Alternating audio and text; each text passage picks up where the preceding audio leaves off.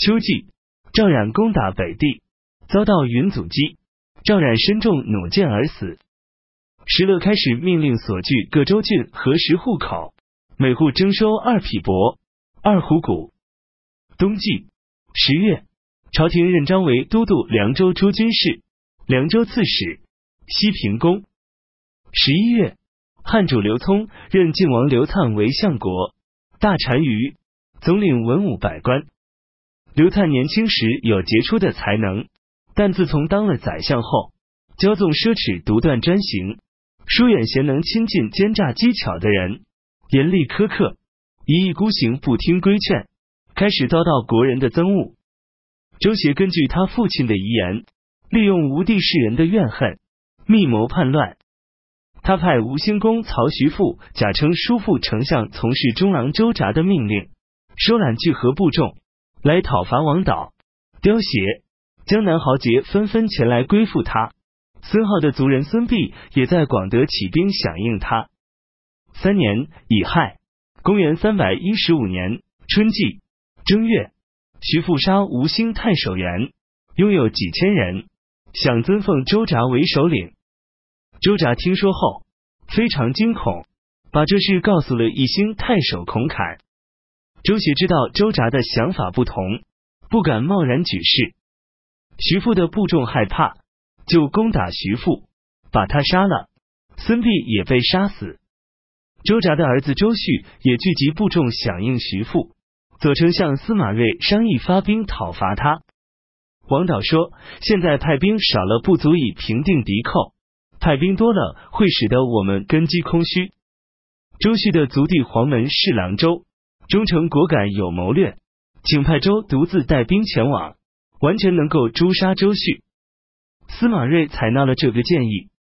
周日夜兼程，到了郡城，正要进去，在城门遇到周旭，就对周旭说：“这要与您一起去拜会辅军孔侃，有话要说。”周旭不肯进去，周拉着逼迫他一起去。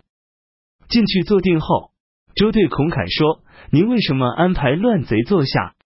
周旭的衣服里常常藏着刀，随即拿起刀逼临周。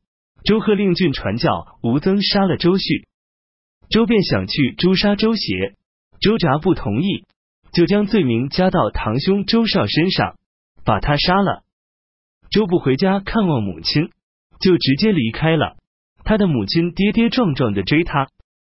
司马睿让周札任吴兴太守，周任太子右卫帅。因为周氏是吴地的豪门望族，所以并不深究。并像以前一样抚慰周协。朝廷诏令平东将军宋哲驻扎在华阴。陈汉主李雄把人氏立为皇后。二月丙子十二日，朝廷任琅邪王司马睿为丞相、大都督、都督中外诸军事，任南阳王司马宝为相国、荀祖为太尉，兼豫州牧，任刘坤为司空、都督并、幽。冀三州诸军事，刘坤推辞司空的职务，不接受。南阳王司马模失败后，都尉陈安前往秦州，把司马模的长子司马宝送回。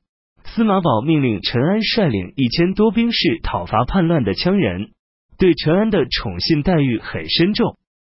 司马宝的部将张春嫉妒陈安，就诬陷陈安，说陈安有一心，请司马宝除掉他。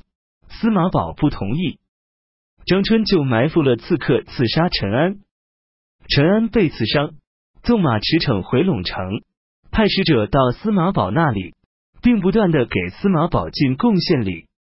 朝廷诏令晋封拓跋伊卢的爵位为代王，设置安排属官，以代郡、常山郡作为封邑。拓跋一卢向刘坤要滨州从事雁门人莫寒。刘坤派遣莫寒前往，莫寒不想走。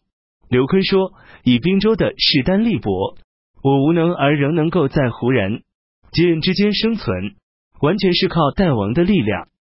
我之所以一心竭尽财产，并拿长子作为人质而对待代王，就是希望也许能够为朝廷洗雪大耻。